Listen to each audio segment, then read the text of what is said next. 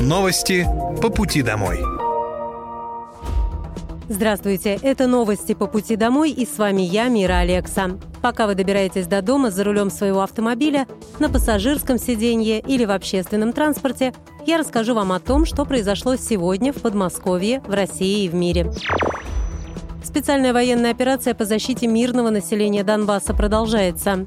В течение суток наиболее активные попытки наступательных действий подразделения ВСУ предпринимали на Южно-Донецком и Донецком направлениях.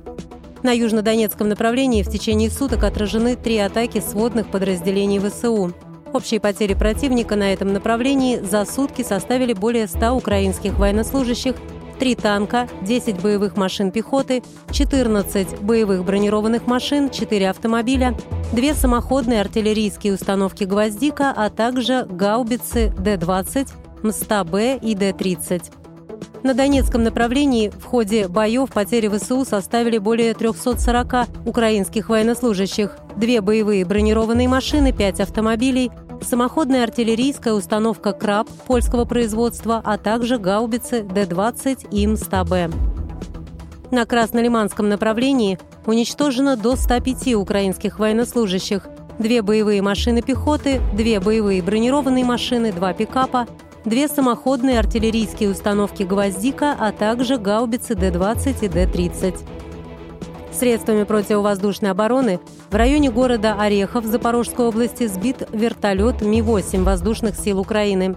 За сутки перехвачено 5 реактивных снарядов системы залпового огня «Хаймерс» и уничтожено 14 украинских беспилотных летательных аппаратов.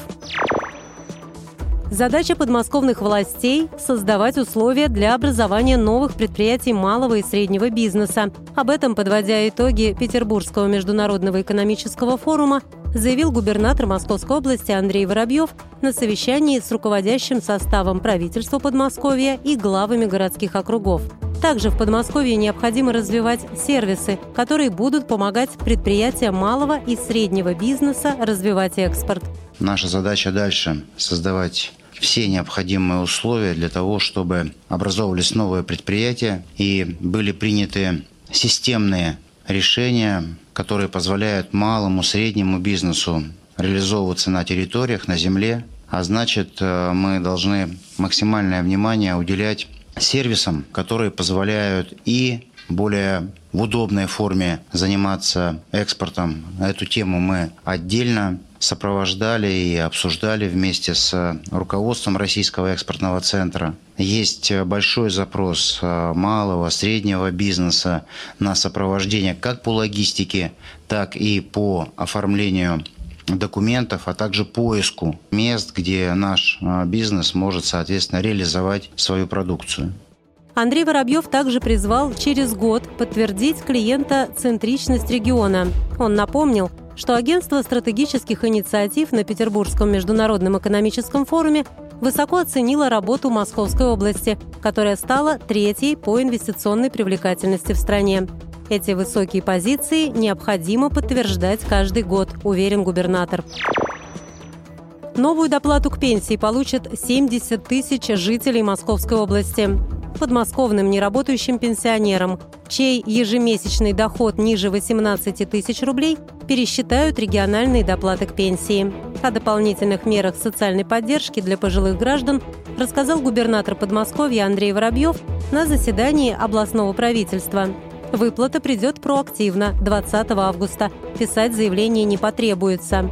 Ее назначат тем, кто достиг 65-летнего возраста, не работает, живет в регионе свыше 10 лет, проживает один или вместе с другим пенсионером.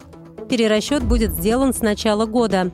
Если пенсия 15 тысяч рублей, то житель в августе получит 24 тысячи рублей, а далее ежемесячно плюс 3 тысячи рублей к своей пенсии.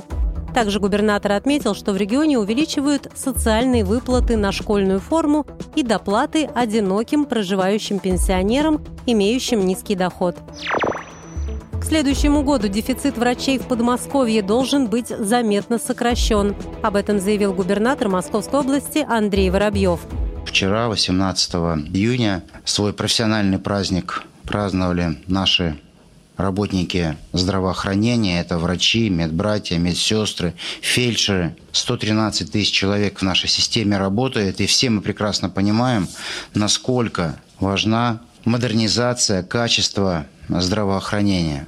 Я хочу поздравить всех наших коллег в белых халатах. У нас идет масштабная программа по модернизации как стационарного, так и поликлинического звена. Работа эта вся а, в активной фазе. Строительство детского госпиталя, мы очень надеемся, идет э, с опережением. Очень надеемся, потому что сегодня оно идет с опережением. Важно, чтобы оно а, завершилось э, в течение, ну, так скажем, через год. Очень большая программа по а, модернизации аналогового, точнее, замена аналогового оборудования. Все это темы известны, и я очень надеюсь, что мы их своевременно реализуем. Глава региона подчеркнул, что заметно сократить дефицит кадров возможно, когда работает вся команда, когда к привлечению специалистов вместе с главными врачами и Министерством здравоохранения подключаются главы округов, создавая необходимые условия. По словам Андрея Воробьева, модернизация системы здравоохранения Московской области поможет улучшить качество медицинских услуг для населения. Для этого в регионе продолжают работу по замене аналогового оборудования в больницах, а также разрабатывают проект строительства современного медицинского центра на востоке в Балашихе.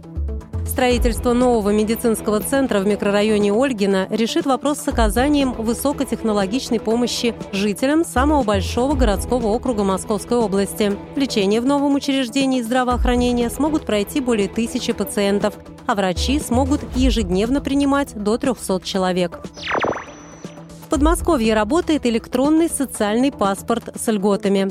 По поручению губернатора Подмосковья Андрея Воробьева в регионе реализовали электронный социальный паспорт жителя Московской области, который менее чем за месяц оформили для себя более 100 тысяч жителей региона. Раньше льготнику надо было всегда носить бумажное свидетельство, удостоверение и различные справки. Теперь все это собрали в одном цифровом паспорте льготника. Чтобы получить этот паспорт, необходимо зайти на региональный портал государственных услуг. При авторизации сразу всплывает уведомление о получении цифрового паспорта льготника. Необходимо нажать кнопку и скачать файл. Хранить электронный документ можно в файлах телефона или в виде скриншота. Его можно предоставлять в магазинах, аптеках, музеях и кинотеатрах. Сотрудник на кассе отсканирует QR-код и определит, какая скидка положена клиенту. Телефонная линия по вопросам дачной амнистии для жителей Подмосковья пройдет 21 июня. На сегодняшний день многие граждане лишены возможности оформить право собственности на свои жилые дома, хотя пользуются ими долгие годы. Проблема заключается в отсутствии необходимых документов как на сами жилые дома, так и на земельные участки под ними.